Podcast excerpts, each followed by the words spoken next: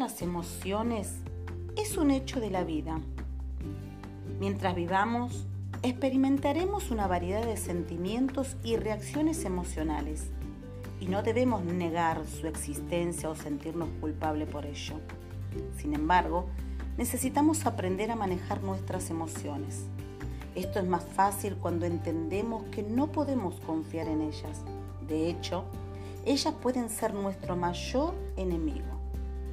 El enemigo usa nuestras emociones contra nosotros para evitar que caminemos en el Espíritu. Es tan importante saber que el Señor nuestro Dios, que reside dentro de cada uno de nosotros, es poderoso. Su poder dentro de nosotros nos permite superar nuestras emociones y ser guiados por su inmutable palabra y el Espíritu en lugar de nuestros sentimientos y emociones inestables. La estabilidad espiritual y la madurez emocional no se dan de manera natural.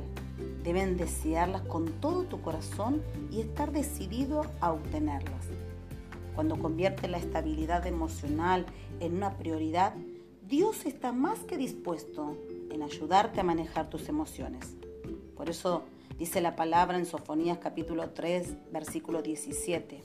Porque el Señor tu Dios está en medio de ti como guerrero victorioso, se deleitará en ti con gozo, te renovará con su amor, se alegrará por ti con cantos.